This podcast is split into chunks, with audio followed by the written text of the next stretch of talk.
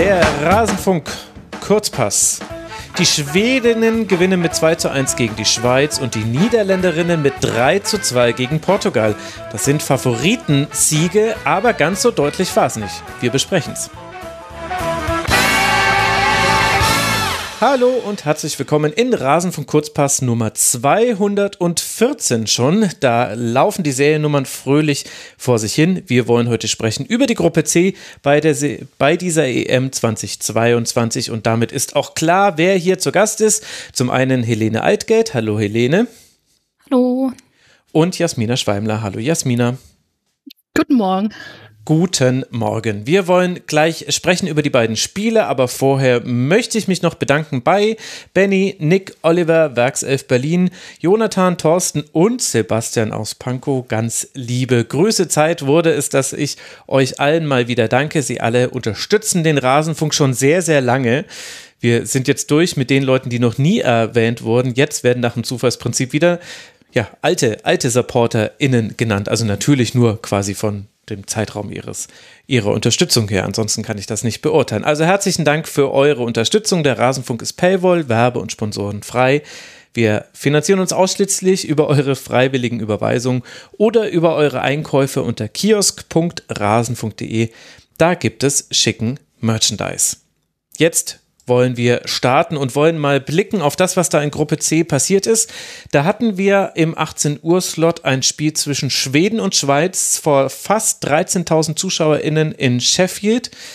Die Schwedinnen, sie gewinnen am Ende mit 2 zu 1, mussten sehr, sehr lange um das 1 zu 0 kämpfen, haben dann prompt das 1 zu 1 kassiert, wie es dann manchmal so läuft. Aber hinten raus, Helene, wurde es dann doch noch ein Sieg. Welchen Eindruck haben denn beide Teams auf dich hinterlassen? Ja, also erstmal fand ich die Schweiz schon deutlich besser organisiert als im Portugal-Spiel. Mhm. Also ich denke, da hat Nils Nielsen auf jeden Fall ganz gut hinbekommen, sein Team wieder ein bisschen zu stabilisieren.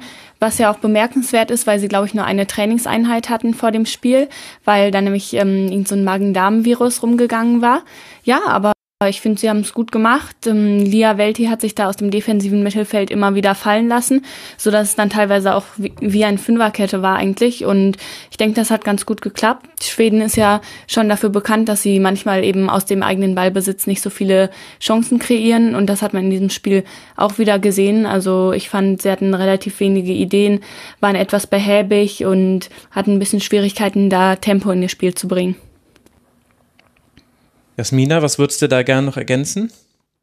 Da gehe ich auf jeden Fall voll mit. Also wenn man auch bedenkt, ich hatte schon das Gefühl, dass die Schweiz ziemlich abwartend gespielt hat und die mhm. Schwedinnen haben es auch geschafft, die Schweiz immer wieder in ihre eigene Hälfte zu drücken und hatten viel Ballbesitz, haben da viel probiert, aber am Ende wirkte es doch ein bisschen ideenlos auf mich. Also dass ähm, Anderson raus, äh, also nicht von Anfang an gespielt hat und Blackstenius in die Startelf gerückt ist, das war für mich eigentlich schon so ein Fingerzeig, dass er all in gehen möchte, mhm. weil das doch eine sehr offensive Ausstellung ist, aber da haben sie einfach zu wenig wenig draus gemacht, ähm, meiner Meinung nach. Das wirkte mir einfach ein bisschen zu ideenlos. Also die haben zwar viel versucht, aber eine wirklich hochkarätige Chance hatten wir jetzt trotzdem nicht.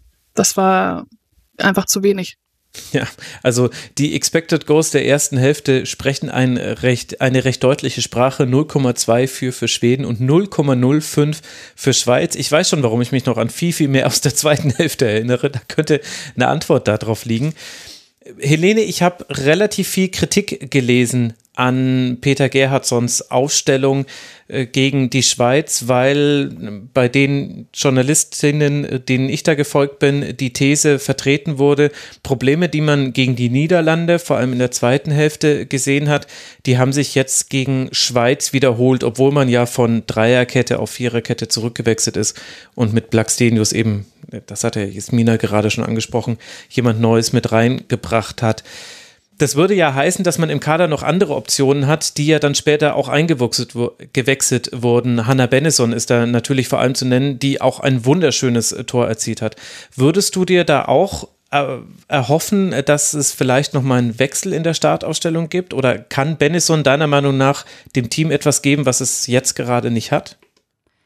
Ja, ich denke schon. Also Gerhardsson wird sicherlich jetzt seine erste Elf ein wenig überdenken, weil ja eben bei dem Niederlandespiel und jetzt auch gegen die Schweiz schon das Mittelfeld von Schweden nicht immer ja nicht immer sehr dynamisch wirkte, finde ich. Also Caroline Seeger ist ja eine Spielerin, die sehr, sehr sicher am Ball ist und sehr wenige Bälle eben verliert. Mhm. Teilweise finde ich, geht sie aber da auch so ein bisschen zu wenig ins Risiko, spielt dann eher mal wieder nach hinten oder zur Seite und ja, kann dann auch teilweise ähm, dazu sorgen, dass das Spiel von Schweden eben ein bisschen träge und langsam wirkt.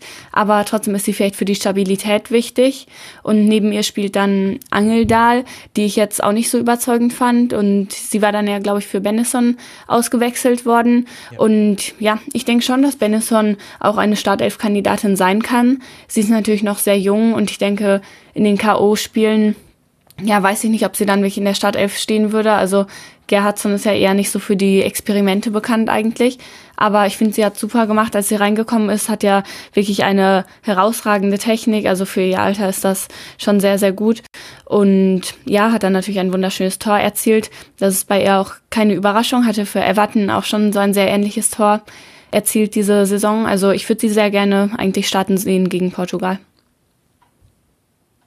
Jasmina, wie siehst du auf das, was Schweden bisher gezeigt hat? Man könnte ja auch die These vertreten, dass das zwar jetzt nicht berauschend ist, aber die Ergebnisse haben bisher gestimmt. Und wenn Schweden sich für die K.O.-Runde qualifiziert, das ist noch nicht ganz klar. Im letzten Spiel gegen Portugal gibt es tatsächlich ein Szenario, nämlich eine Niederlage, dass man das nicht schafft, weil man dann den direkten Vergleich mit Portugal verloren hat und punktgleich mit denen wäre. Aber gehen wir mal davon aus, Schweden schafft es, die K.O.-Runde zu erreichen dann muss man ja auch irgendwann nicht mehr zaubern und kreativ sein. Dann kann das ja auch reichen, eben sehr, ich würde mal sagen, in sich zu ruhen.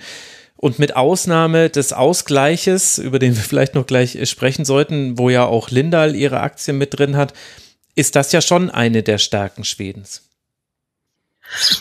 Ja, sie haben natürlich ihre feste Achse, auf die sie setzen, aber trotzdem, wenn also eigentlich hätten sie viel früher den Sack zumachen müssen gegen die Schweiz. Also die Schweiz fand ich jetzt klar haben sie gut verteidigt und standen auch kompakter, aber trotzdem fand ich, war das ein Gegner, den die Schwedinnen früher hätten deutlich schlagen müssen. Ähm, ich fand aber auch, dass Hanna Glas und Eriksson diesmal gar nicht so sehr mit nach vorne gepusht sind. Das hat mich mhm. ein bisschen gewundert. Also da hat einfach ich weiß nicht, ob, ob vorher gesagt wurde, wir machen heute ein bisschen ruhiger, aber das darfst du halt einfach nicht und das darf auch nicht der Anspruch sein. Und ich fand das gerade jetzt, haben wir ja schon gesagt, Hannah Bennison und ähm, Tannery zum Beispiel, als die reinkamen, das war nochmal eine komplett neue Energie und Dynamik auf dem Platz. Auch Rebecca Blomquist hat da nochmal rumgewirbelt. Ja. Da frage ich mich, warum macht das nicht, warum macht man es nicht vorher, wenn man doch genau weiß, dass die, ja, strotzen vor Energie. Ähm, aber dann sage ich auch gleichzeitig, wie gesagt, Hannah Bennison ist noch, ist noch sehr jung. Rebecca Blomquist hat jetzt auch das erste Mal EM-Luft geschnuppert. Ob er da so ins Risiko gehen will, weiß ich nicht. Aber Fakt ist, dass ähm, trotzdem der Anspruch höher sein muss. Auch gerade das ähm, Gegentor, was wir gerade angesprochen hat, da muss Lindal einfach souveräner sein und ähm, geht mir da auch einfach zu viel Risiko und das sind halt auch genau die Momente, die eine Ramona Bachmann super ausnutzen kann. Ramona Bachmann ist eine absolute Instinktfußballerin, die liebt solche Momente und wie sie die dann, äh, wie sie den Ball dann da ist, ist einfach sinnbildlich für Bachmann. Und da ja, wurde die Schweiz auch nochmal stark. Also da haben sie gemerkt, okay, hier kann was gehen und da waren sie mir dann auch defensiv nicht, nicht, ähm, ja, da hat die Grundordnung manchmal nicht gestimmt. Also da gibt's auf jeden Fall bei, bei der bei den Schwedinnen sowie bei den Schweizerinnen auf beiden Seiten noch enormes Potenzial nach oben. Ja, ich persönlich mag auch Magdalena Eriksson als Innenverteidigerin lieber als als Linksverteidigerin. Ja, und dann ist vielleicht auch nicht so überraschend, dass sie eben nicht so offensiv ist, weil es eben nicht ihre eigentliche Position ist und sie ist dann immer ja relativ ähm, konservativ da eher und geht nicht so viel nach vorne. Und ich finde das eigentlich so ein bisschen schade, weil ich denke jetzt, ähm, Anderson zum Beispiel hatte ja bei dem Niederlandespiel sehr viel mhm. da auch offensiv gegeben. Aber ich denke auch bei größeren Gegnern, also ähm, in der K.O.-Runde wird dann Gerhardsson vermutlich wieder auf die Dreierkette umstellen. Aber ob das alle Probleme löst, ist natürlich auch fraglich. Ja, aber es ist am Ende auch einfach schwierig einzuschätzen, finde ich, ähm, ob jetzt eine Mannschaft nochmal ein anderes Gesicht zeigt in der K.O.-Runde, das kann natürlich immer sein. Zum Beispiel bei dieser EM 2013 war es, glaube ich, wo dann Deutschland ja auch noch Europameister wurde nach einer ziemlich desaströsen Vorrunde eigentlich. Also man weiß nie, was passieren kann. Ja, den Gedanken hatte ich gestern nämlich, dass, also das weiß man natürlich nicht und das ist dann so eine typische Ex-Post-Betrachtung, wenn dann auch die Spielerinnen offen drüber reden, was so passiert ist während eines Turniers. Dann könnte es auch sein, das war nur so ein Gedanke, den ich gestern hatte, die Schwedinnen, die wissen selber, dass das noch nicht perfekt ist. Und das hast du denen auch auf dem, auf dem Spielfeld angesehen. Und so bizarr das vielleicht erstmal klingen mag, kann genau das dann eine Stärke sein für die kommenden Spiele. Wenn du weißt, ja, wir haben ja noch gar nicht unseren besten Fußball gezeigt, bei weitem nicht, wir können das ja viel besser. Und trotzdem sind wir aber ja, also stehen jetzt zumindest in der Gruppe mit vier Punkten sehr gut da, dann kann das auch durchaus so eine so ein, ein Selbstbewusstsein äh, untermauern, was sich dann auch später im Turnier zeigen kann. Aber das werden wir dann sehen, das werden wir abwarten müssen, das kann man jetzt nicht vorhersagen. Sehr gut war, dass ihr nochmal Blomqvist angesprochen habt. Die hat nämlich noch zwei Abseitstore geschossen, die nicht gezählt haben. Einmal in der 88., einmal in der 94. Minute. Ich habe dieses äh, Spiel mit den Zwillingen geguckt. Das hat für Verzweiflung gesorgt, dass diese Tore nicht gezählt haben. Aber wir konnten nochmal ganz gut durchsprechen, was Abseits ist. Und äh, ja, und über einen Videobeweis und so weiter mussten wir auch ein bisschen drehen reden. Das war, es war ein interessanter Nachmittag, aber das gehört zu diesem Spiel noch mit dazu, deswegen wollte ich es nennen. Das war ja auch das, was du, Jasmina, vorhin, denke ich, angesprochen hast, als du meintest, die Ordnung war dann auch bei der Schweiz nicht mehr da, als man dann eben versucht hat, auf dieses 1 zu 2 zu reagieren. Wir haben die Schweiz jetzt so ein bisschen noch äh, links liegen lassen. Äh, Helene, du hast schon gesagt, ein Magen-Darm-Infekt hat im Grunde die ganze Vorbereitung für dieses Spiel gecrashed und die große Frage war auch überhaupt, ob man es schaffen würde, physisch dieses Spiel durchzustehen. Jasmina, wie würdest du denn unter diesen Umständen jetzt dann auf die Leistung der Schweiz blicken, jenseits vom Ergebnis? Ja, zum einen habe ich großen Respekt davor, dass sie auf diesem Platz standen und sich da 90 Minuten abgerackert haben. Also da glaube ich, kann man den Schweizerinnen absolut keinen Vorwurf machen. Ich denke auch ganz gerne an die Leistung von Lia Welti zurück, was die da abgerackt hat im Mittelfeld. Die hat verteidigt, die hat die Bälle verteilt, hatte nicht immer eine Anspielstation, aber das war wirklich schon, schon bärenstark. Also hätte man mir vorher, hätte ich das vorher nicht verfolgt, hätte ich wahrscheinlich gar nicht so erahnen können, dass die Vorbereitung so haperig war. Mhm. Also das war wirklich ähm, habe ich großen Respekt vor, dass sie sich da aufgerafft haben und durchgepusht haben. Ähm, das war schon schon echt, ja. Ja, habe ich Respekt vor. Zu. ja. Welti hatte auch 70 Prozent der Zweikämpfe gewonnen, also wirklich sehr starker Wert, finde ich. Mhm. Und eine von ihren großen Qualitäten ist ja auch, dass es sehr pressing-resistent ist, finde ich. Ist ja auch beidfüßig und ähm, dann immer sehr ruhig am Ball. Und ich denke, mit dem schwedischen Pressing hatte die Schweiz am Anfang schon so ein paar Probleme. Also ähm, in der Anfangsphase fand ich Schweden da teilweise sehr, sehr aggressiv. Da waren sie wirklich teilweise mit drei Spielerinnen, dann vor allem auf den Außenverteidigerinnen da drauf.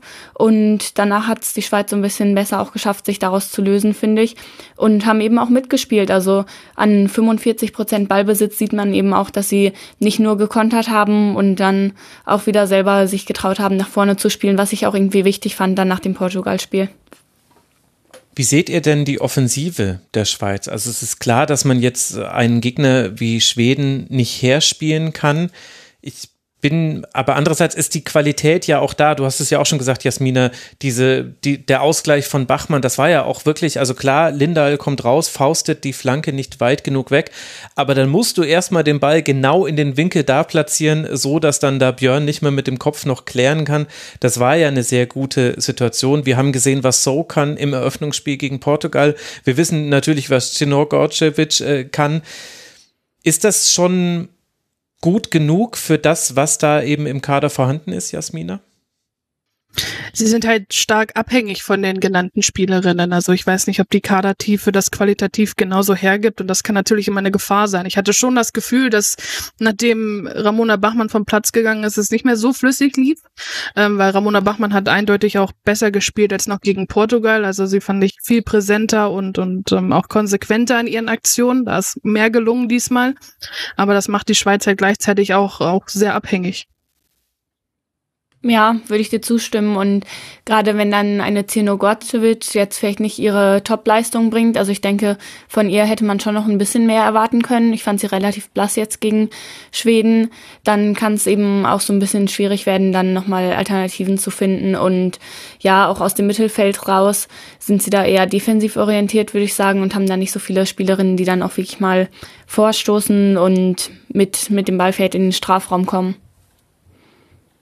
Und dann gibt's noch ein großes Thema bei der Schweiz, zumindest in diesem Spiel. Da hatte man meiner Meinung nach ein bisschen Glück, dass Schweden das nicht klarer adressiert hat. In der ersten Hälfte hat man kein einziges von 14 Kopfballduellen gewonnen. Insgesamt äh, war dann auch die Quote nicht so viel besser. Insgesamt äh, hat man 23 Prozent der Luftduelle immerhin gewonnen. Das war so so eindeutig zu sehen, dass es mich tatsächlich gewundert hat, dass die Schwedinnen, die ja wirklich, also wenn sie etwas haben, dann ist es Erfahrung und eben auch, also, dass man reagieren kann auf das, was Gegnerinnen einem anbieten. Ich hätte damit gerechnet, dass so eine Fridolina Rolfö zum Beispiel, die wieder ein sehr gutes Spiel gemacht hat, wie ich fand, dass die das erkennt und sich denkt, ah, okay, gut, ich ziehe jetzt gar nicht so oft in den Strafraum rein. Wir probieren es heute mal mehr mit Flanken. Und wenn ich schon Flanken fordere, dann muss wirklich viel passiert sein. Aber ich fand, hm. da war die Schweiz so deutlich unterlegen und äh, hätte da nicht eine Caligaris manchmal noch, äh, die hat ja also gefühlt stand die immer einfach noch da, wenn ein Schuss kam. Also ich weiß gar nicht, wie viele Schüsse sie geblockt hat. Gefühlt waren es 15 ich glaube, das hätte man noch ein bisschen mehr ausnutzen können und das fand ich auch erstaunlich, weil eigentlich hatte ich die Schweiz jetzt gar nicht als so kopfballschwach in Erinnerung, aber in diesem einen Spiel hat es gar nicht funktioniert. Ja, ich weiß auch nicht, was da los war. Also eigentlich meistens waren sie wirklich nicht so kopfballschwach, also waren da ungefähr auf gleichem Niveau. Und mir war aber auch aufgefallen, dass Schweden schon so gegen Ende der ersten Hälfte tatsächlich ein paar Flanken gespielt hatte. Also so wie ich das in Erinnerung hatte, ähm, gab es da so eine Phase, wo wirklich einige Flanken reingetrudelt waren. Dann haben sie es in der zweiten Hälfte aber wieder eher so ein bisschen verändert und wollten dann wieder eben über ihre Schnittstellenpässe da kommen, über die langen Bälle dann auf Blackstenius oder auch auf Hurtig. Und ja, ich, ich weiß auch nicht warum. Ich meine, am Ende waren natürlich die die, diese Schnittstellenpässe dann wieder erfolgreich, ähm, wie man dann gesehen hat mhm. mit dem mit dem 2 zu 1 und auch das eine das eine Tor von Blomqvist. Mhm. Ja, aber andererseits denke ich schon, dass Flanken auch ein probates Mittel gewesen wären. Aber mir ist bei dem Spiel wirklich nochmal aufgefallen, dass ja, dass Schweden eigentlich nur besonders stark war, wenn sie dann mal den Ball gewonnen haben. Also zwei, ich glaube zwei, ich weiß nicht, ob es beide Tore waren, aber mindestens ein Tor war auf jeden Fall ähm, aus einem Ballgewinn im, um die Mittellinie rum resultiert. Mhm. Und dann können sie wirklich schnell sein und haben da die Übersicht mit, mit Aslani und Blackstenius und Rolfü. Du sagst es ja schon wieder, sehr starkes Spiel, ist für eine Außenspielerin immer sehr, sehr involviert. Mhm. Ja, dann, dann können sie eben stark sein, aber so aus dem Spiel heraus, ja, fehlten so ein bisschen die Ideen. Ja, ganz interessant, das 3 zu 1, das Abseitstor, das war aus einem Einwurf der Schweiz heraus. Und im Grunde war es, also mhm. haben wir, hatten wir ja bei dieser EM schon, habe ich ja auch schon mal angesprochen, es ist häufig so, dass Einwurf auf einer Seite des Feldes ausgeführt wird und dann fällt das Tor auf der anderen Seite des Feldes, eben mit einer Verlagerung, weil da in der Regel Platz ist. Und in dem Fall war es aber, war es auch so, aber halt aus dem Einwurf der Schweiz heraus und dann hat Schweden den Ball gewonnen und dann umgesteckt. Und da war es eben abseits und deswegen hat dieses 3 zu 1 nicht gezählt. Also 2 zu 1 äh, gewinnt Schweden gegen die Schweiz und wird jetzt dann gegen Portugal sein letztes Spiel bestreiten am 17. Juli. Dann wird auch die Niederlande gegen die Schweiz antreten, aber vorher wollen wir natürlich besprechen, was da passiert ist gegen Portugal in diesem Spiel, denn es war so einiges. Vor 7000 ZuschauerInnen sehen wir ein 3 zu 2, wobei man da auch sagen muss, auch die Niederlande war deutlich geschwächt in dieses Spiel gegangen. Medena und Grünen haben Corona, Van Veenendaal und Noven haben sich im Auftaktspiel verletzt dementsprechend nicht mit der Wunschelf aufgelaufen. Jasmina, wie würdest du denn unter diesen Vorzeichen die Leistung der Niederlande bewerten bei diesem 3 zu 2? Es war mal wieder holprig. ja, also wir haben ja auch recht früh einen Watschen gekriegt. Ich glaube, es waren zwei Abseitstore der Portugiesinnen kurz nach Anpfiff. Mhm. Korrigiert also das erste war noch kein Tor. Ich glaube, da wurde noch, äh, das war eine Chance und das, und das andere war direkt das Tor in der fünften Minute und ja, beide genau irgendwie so. identisch herausgespielt. Mhm. Aber auch da hat sich wieder gezeigt, was wir schon in der ersten Folge besprochen hatten oder auch in der Vorschau, dass die De Defensive halt nicht sattelfest ist. Das zieht sich schon ein bisschen länger, wo ich auch schon gesagt habe, da müssen die einfach konsequenter werden, da muss die Grundordnung mehr stimmen. Das, das äh, ist schon sehr auffällig jetzt in den letzten Spielen, aber da muss ich auch wieder Portugal hervorheben. Also ich finde es immer noch unfassbar beeindruckend, wie mutig diese Mannschaft auftritt. Egal welcher Gegner da gegenübersteht, die glauben an sich und die kämpfen und ackern. Das finde ich wirklich hervorragend. Also klar muss man sagen, dass das 1 zu 0 dann auch verdient war, denn Holland hat das Spiel gemacht und dann auch die Standards hatten wir ja auch schon gesprochen in der Vorschau, dass sie da besonders stark sind. Da verstehe ich nicht, warum die Portugiesinnen da nicht, nicht, nicht näher dran stehen. Also da durfte Holland eigentlich machen, was, was, was sie wollen. Mhm. Das habe ich nicht verstanden. Ähm, aber das hat ja dann nochmal richtig Fahrt aufgenommen. Also ich möchte auch gar nicht jetzt zu viel wegnehmen, aber ich, grundsätzlich möchte ich einfach sagen, dass ich total beeindruckt bin von den Portugiesinnen und wie unbekümmert sie spielen und ähm, dass sie immer wieder Nadelstiche setzen können. Das haben sie in diesem Spiel wieder gezeigt und das werden wir mit Sicherheit jetzt auch noch weiter ausführen. Ja, ähm, ich würde es auch gar nicht so sehr auf die Ausfälle schieben persönlich, weil ja gut, wir haben jetzt gesehen, Van Wendal hat nicht gespielt, aber an ihrer Vertreterin lag es ja auch nicht, dass die Niederlande jetzt nicht so gut gespielt hatten. Also Van Domsela hat mich da eigentlich wieder überzeugt, hat wieder ein solides Spiel gemacht. Dann Nauhen war nicht da, gut, aber die war ja auch gegen, gegen Schweden immer, nicht mhm. immer so stark gewesen. Und dann, wenn du Janssen dafür in die Innenverteidigung rücken kannst, ist das eigentlich als Ersatz auch okay. Dann kannst du statt ähm, Grün eben eine Damaris Igurola von Lyon bringen, die ja auch eine der besten Spielerinnen war für die Niederlande in diesem Spiel. Ja, und ich denke dann, der Ausfall, der am meisten wehgetan hat, war schon Miedema weil wir schon so ein wenig so ein bisschen gesehen haben, dass die Spielintelligenz da vielleicht ein bisschen gefehlt hat bei den Niederlanden und dann was Miedema eben so stark macht, dass sie die Räume sieht und da entweder selber reinzieht und dann für andere Platz schafft oder eben ähm, diese intelligenten Pässe spielt. Das hat mir so ein bisschen gefehlt bei den Niederlanden. Ich war auch sehr überrascht, muss ich sagen, dass er ähm, Behrenstein in, in die Sturmspitze ähm, gestellt hat, weil ursprünglich würde ich sagen, dass sie eher auf den rechten Flügel gehört. Ich hätte dann eher eine Jill Roth ins, in die Sturmspitze ähm, gezogen, weil ich finde, dass sie im, in der Entscheidungsfindung und im Abschluss nochmal stärker ist. Also das habe ich auch nicht ganz verstanden und das, das hat man aber auch gemerkt, dass das noch nicht, noch nicht ganz geklappt hat. Ja, ich habe, ich hatte, also das ging mir auch so. Ich habe die Ausstellung gesehen, dachte mir, oh, jetzt bin ich aber mal gespannt. Also als man nur die Aufstellung gesehen hat, hätte es ja noch sein können, dass äh, Roth in der Spitze steht und Bernstein auf rechts und Van de Donk dahinter gezogen. Aber dann war ja sehr schnell zu sehen, Roth war so das freie Radikal im Zentrum. Ich fand es insofern ganz interessant, weil die Kombination aus Bernstein in der Spitze und, ähm, und Roth dahinter, die hat halt dafür gesorgt, dass äh, Gomes und Costa, die beiden Innenverteidigerinnen der Portugiesinnen, dass die Rohr nicht immer aufnehmen konnten. Und das hat schon gut funktioniert. Also Jill Rohr war für mich die entscheidende Spielerin in der Offensive. Die hat mal Zehnerin gespielt, mal hat sie mit in die Kette geschoben, dann, dann standen da vier gegen vier Spielerinnen, mal hat sie sich ein bisschen fallen lassen, aber auch gar nicht zu tief. Mal war sie im Halbraum, mal war sie eher auf den Flügeln, hat dann geholfen, dass man den Flügel überlädt. Vor allem den linken Flügel haben sie ganz gerne überladen, also ihren eigenen linken Flügel meine ich jetzt zusammen mit Lieke Martens und Olis Lagers. Und das hat dem niederländischen Spiel schon geholfen, fand ich, gegen eine portugiesische Elf, die ja sehr physisch auch gespielt hat, was ja auch die Niederländerin fürchterlich auf den Zeiger gegangen ist irgendwann. Man hat das, man hat das deutlich gesehen.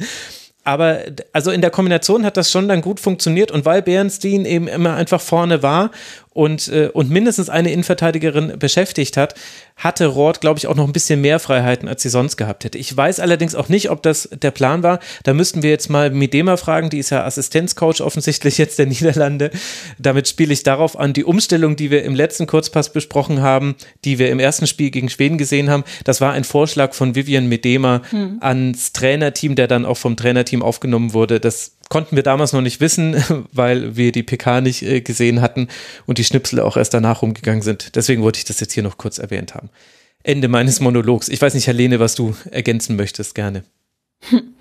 Ja, ich würde zustimmen. Ich fand Roth dann aber in der zweiten Hälfte nicht mehr so stark. Mhm. Also ich denke, Portugal hat sich da auch so ein bisschen angepasst an die freie Rolle und haben dann auch so ein bisschen mehr Zweikämpfe noch gewonnen gefühlt. Also wie du schon gesagt hattest, auch sehr, sehr physisch gespielt und das mit Erfolg. Also sie haben dann, ich glaube, 60 Prozent der Zweikämpfe gewonnen. Gut, bei den Luftduellen waren sie dann nicht vorne, das war ja auch schon zu erwarten. Mhm. Aber 60 Prozent sind ja schon eine starke Quote gegen so ein Team wie die Niederlande. Und ich denke, das hat damit eben auch ganz gut geklappt. Und damit konnten sie eben auch immer wieder ähm, lange Bälle festmachen im Mittelfeld und von da dann wirklich schnell ähm, kurze, flache Pässe spielen nach vorne und dann wieder über Jessica Silva, die ja wirklich sehr gut wieder war, ähm, super Dribblings gemacht hat. Ja, und ich denke, das hat eigentlich ganz gut geklappt, dieses Konzept für Portugal.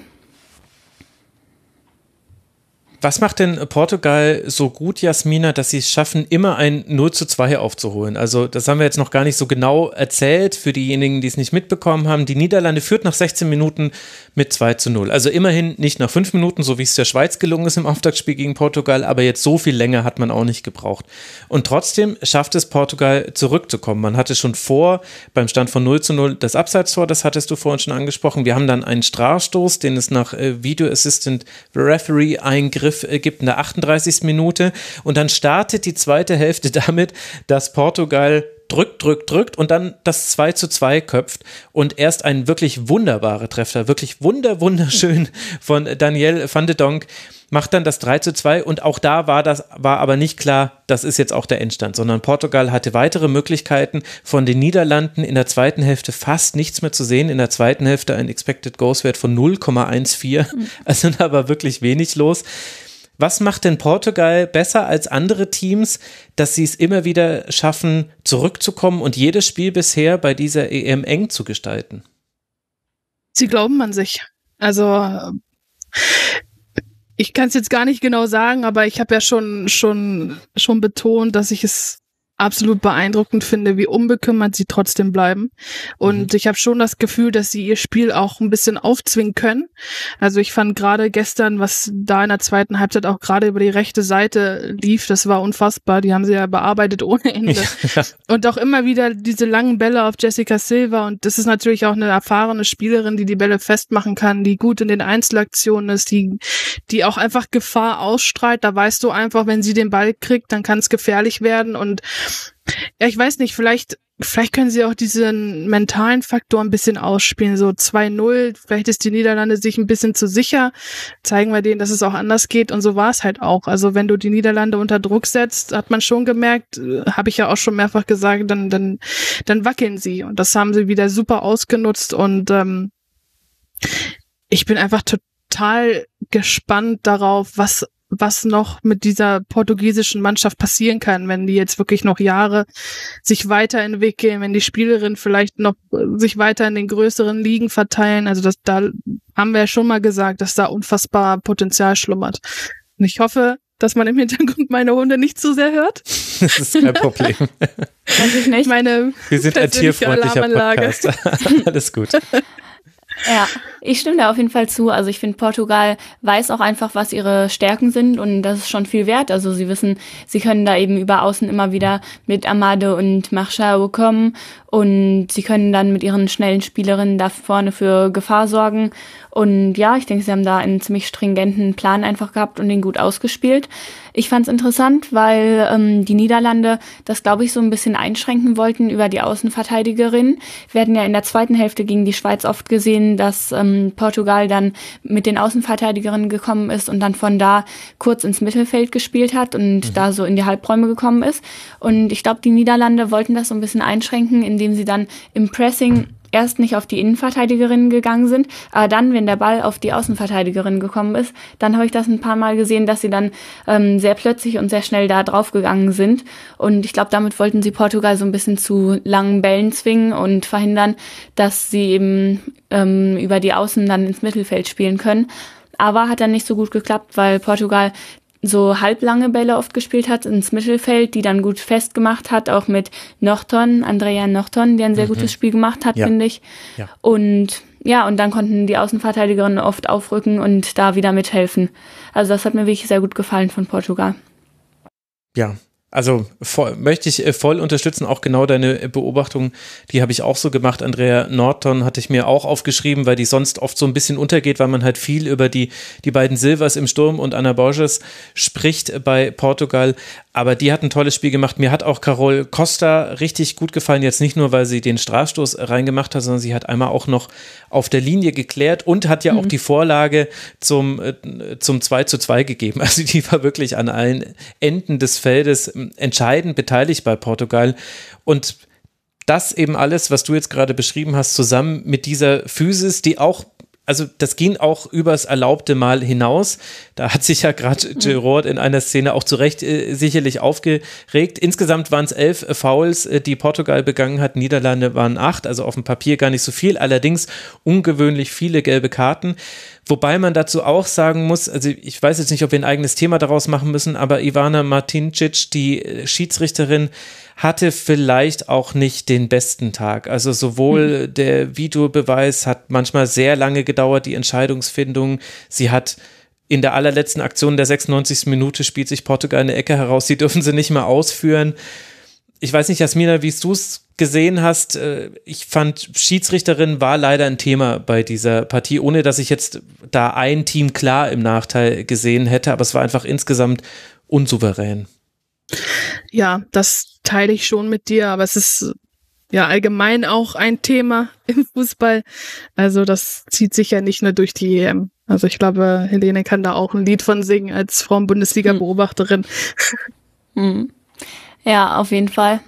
Ja, ich stimme aber zu. Ich fand es auch nicht so souverän und teilweise ein paar seltsame Entscheidungen dabei. Ich fand es auch lustig, ähm, nach dem Abpfiff wurde ja auch noch eine gelbe Karte vergeben. Ich wusste gar nicht, dass das erlaubt ist und so. Nee, nee, das geht, bis, bis ja. alle das Spielfeld verlassen haben, beziehungsweise nee, der Schiedsrichter äh, und die Schiedsrichterin kann sogar auch noch im äh, Kabinengang, äh, das äh, kann noch äh, Karten vergeben. Also das, ja, also Ines Pereira hat sich da noch, äh, die hatte noch ein paar Worte zu sagen zu der nicht ausgeführten Ecke. Ich glaube, die hat sich schon vorgenommen, oh, da komme ich jetzt mit nach vorne und dann, und dann, dann sind ja, wir jetzt auch. mal nach Ecken gefährlich und machen das 3 zu 3. Also es war ein ereignisreiches Spiel, zusammen eben auch einfach noch mit, mit wunderschönen Toren auch. Also das 2 zu 2 war tolle Flanke, toller Kopfball, äh, das 3 zu 2 ein wunderschöner Schuss und wir hatten eben eine ganze Reihe von Chancen.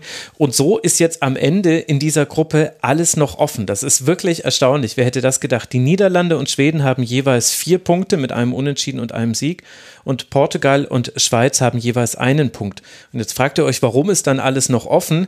Ja, weil die genau in der Konstellation gegeneinander spielen. Die Schweiz gegen die Niederlande und Schweden gegen Portugal und weil der direkte Vergleich zählt im, im Fall einer Punktgleichheit, könnten jeweils Portugal mit einem Sieg gegen Schweden, könnte dann, wär, hätte man vier Punkte, aber würde vorbeiziehen an Schweden. Und Niederlande gegen Schweiz, also Schweiz mit einem Sieg gegen die Niederlande, hätten sie auch beide vier Punkte und die Schweiz könnte an der Niederlande vorbeiziehen. Dazu gehört aber natürlich auch, ein Unentschieden würde jeweils Niederlande und Schweden reichen. Aber das ist schon wirklich eine spannende Konstellation. Ich glaube, Jasmina, da können wir uns auf ein interessantes Finish in dieser Gruppe freuen. Und irgendwie es würde mich nicht komplett überraschen, wenn da einer von beiden, Niederlande oder Schweden, vielleicht tatsächlich stolpert in diesem letzten Spiel noch, bei dem, was wir jetzt von den anderen beiden, Portugal und Schweiz, gesehen haben. Also hätten wir vorher besprochen, dass die Tabelle so aussieht jetzt, dann hätte ich gesagt, ihr spinnt. Aber ähm, ich finde es auch, muss ich auf gut Deutsch sagen, einfach total geil. Also die Portugiesinnen haben auch einfach alle Ansätze gezeigt, dass sie das schaffen können. Die Schweiz muss sich ein bisschen zusammenreißen und ja, die Favoriten Niederlande und Schweden, die müssen einfach konsequenter sein. Aber alles ist offen. Ich traue es äh, jeder Mannschaft weiterhin zu und bin äh, sehr gespannt. Ja, ich mag auch gar keine auch Pro Prognose abgeben. ah ja, da kann man immer gefühlt wenig gewinnen und viel verlieren bei solchen Prognosen. Ja, ja, ich finde aber auch Portugal ist wirklich immer toll zuzuschauen und Schweden wird dann ja wieder mal das Spiel machen müssen, vermutlich gegen sie. Und wir werden auf jeden Fall sehen, wie das dann so klappt nicht 2 zu 0 in Führung gehen, kann ich nur empfehlen, den Schwedinnen. Dann kommt Portugal mhm. zurück. Aber das ist, das ist ja quasi noch die Nebengeschichte. Sollten jetzt die Niederlande und Schweden jeweils ihre Spiele gewinnen, dann würde es um ihr Torverhältnis gehen, wer äh, Erster wird und wer Zweiter wird. Der Sieger der Gruppe, der landet dann, spielt gegen den Zweiten der Gruppe D und der Zweite der Gruppe muss zwischen den er gegen den ersten der Gruppe D. Das habe ich jetzt viel komplizierter, als es ist. Also sollte Frankreich zum Beispiel Gruppensiegerin werden, dann müsste der zweite dieser Gruppe dagegen spielen, würde damit auch übrigens im deutschen Strang des Turnierbaumes landen. Also das kommt auch noch mit dazu, selbst wenn die beiden, wenn das dann, dann doch Richtung Sieg für beide geht, dann zählt noch die Höhe des Sieges. Da ist aktuell die Niederlande ein bisschen besser als Schweden wegen der mehr erzielten Tore. Also, wir freuen uns drauf. Am Sonntag dann um 18 Uhr werden diese Spiele parallel stattfinden. Wir sprechen dann darüber am Montagmorgen und dann erscheint auch diese Folge. Ich danke euch beiden sehr, hat äh, große Freude gemacht. Ach so, nee, doch, ein, ein Thema müssen wir noch ganz kurz ansprechen, weil kann das sein, dass wir die Geschichte von Ego, Egorola in der Vorschau gar nicht erzählt haben? Als ich nochmal mein Dokument quer gescannt habe, hatte ich das Gefühl, wir haben damals gar nicht gesagt, dass die eigentlich ja für Spanien gespielt hat in allen Jugendteams äh, und auch schon bei den Frauen. Sie ist in äh, Florida geboren, hat einen baskischen Vater und eine niederländische Mutter und hat sich dann, und das war eben ein Thema sowohl in Spanien als auch in den Niederlanden, dafür entschlossen, für den niederländischen Verband zu spielen. Das war ein Kritikpunkt, der am spanischen Trainer Jorge Wilder dann auch geübt wurde. Da gingen dann so ein bisschen die Aussagen auseinander. Er hat gesagt, gesagt, hey, wir haben sie eingeladen und sie kam nicht. Sie hat gesagt, ja, ihr habt mich zu U23-Spielen eingeladen, ich will aber im Seniorinnenbereich spielen. Auf jeden Fall ist das, also du hast es ja vorhin schon angesprochen, Helene, sie ist eben eine der, der besten Spielerinnen und das gehört nämlich unbedingt noch mit dazu zum Wissen rund um diese Europameisterschaft. Eigentlich hätte sie für Spanien spielen sollen und da sind aber die Wege auseinandergegangen. Zwischendurch hat dann sogar der US-amerikanische Verband hm. angeklopft und hat gesagt, hey, willst du nicht hier spielen? Wir haben übrigens auch eine nette, äh, ein nettes Nationalteam. Da hat sie sich dann aber dagegen entschieden. Ich war mir nicht sicher, ob wir das in der Vorschau angesprochen hatten, deswegen wollte ich es hier nochmal kurz erwähnen. Gut, so, dann habe ich das hiermit getan. Monolog Ende. Ich danke euch beiden sehr, sehr herzlich. Ganz herzlichen Dank an Jasmina Schweimler, der ihr als Jas Schweimler auch auf Twitter folgen könnt. Danke dir, Jasmina. Wieder ein perfekter Start in den Tag. Danke euch. Sehr schön. Und herzlichen Dank auch an Helene Altgeld, äh, die ihr auch hören könnt, unter anderem bei Raus aus dem Abseits, dem Fußballpodcast von 90 Min. Und ihr könnt ihr folgen als HS Altgeld, jeweils mit einem harten T. Danke dir, Helene, für deine Zeit. Danke, hat Spaß gemacht das kann ich so zurückgeben. Und dann danke ich auch euch, lieben Hörerinnen und Hörern, für eure Aufmerksamkeit. Das war Rasenfunk Kurzpass 214. Unterstützt bitte den Rasenfunk, gebt uns gerne Feedback unter mitmachen.rasenfunk.de. Freue ich mich immer, wenn wir Kommentare lesen, ist eine schöne Community dort versammelt. Und ansonsten hören wir uns wieder in Rasenfunk Kurzpass Nummer 215. Der wird dann am morgigen Vormittag erscheinen, also am Freitag, den 15. Juli. Bis dahin, bleibt gesund, kommt Kommt gut durch diesen EM-Tag. Macht's gut. Ciao.